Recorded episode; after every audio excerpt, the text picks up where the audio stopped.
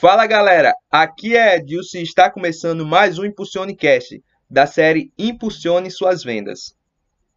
Você já ouviu falar em funil de vendas?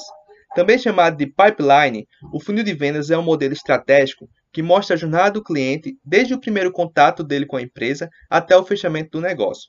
É formado por um conjunto de etapas e gatilhos cujo objetivo é dar suporte à jornada de compra das pessoas de uma determinada organização.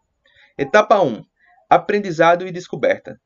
Nessa fase, o comprador ainda não sabe muito bem que tem um problema ou oportunidade de negócio. O objetivo nessa etapa é despertar o interesse dele por algum assunto e fazer que perceba que tem um problema ou uma boa oportunidade de negócio.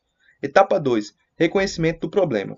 O comprador identifica que tem um problema ou oportunidade de negócio e começa a pesquisar mais sobre esse problema e sobre possíveis soluções.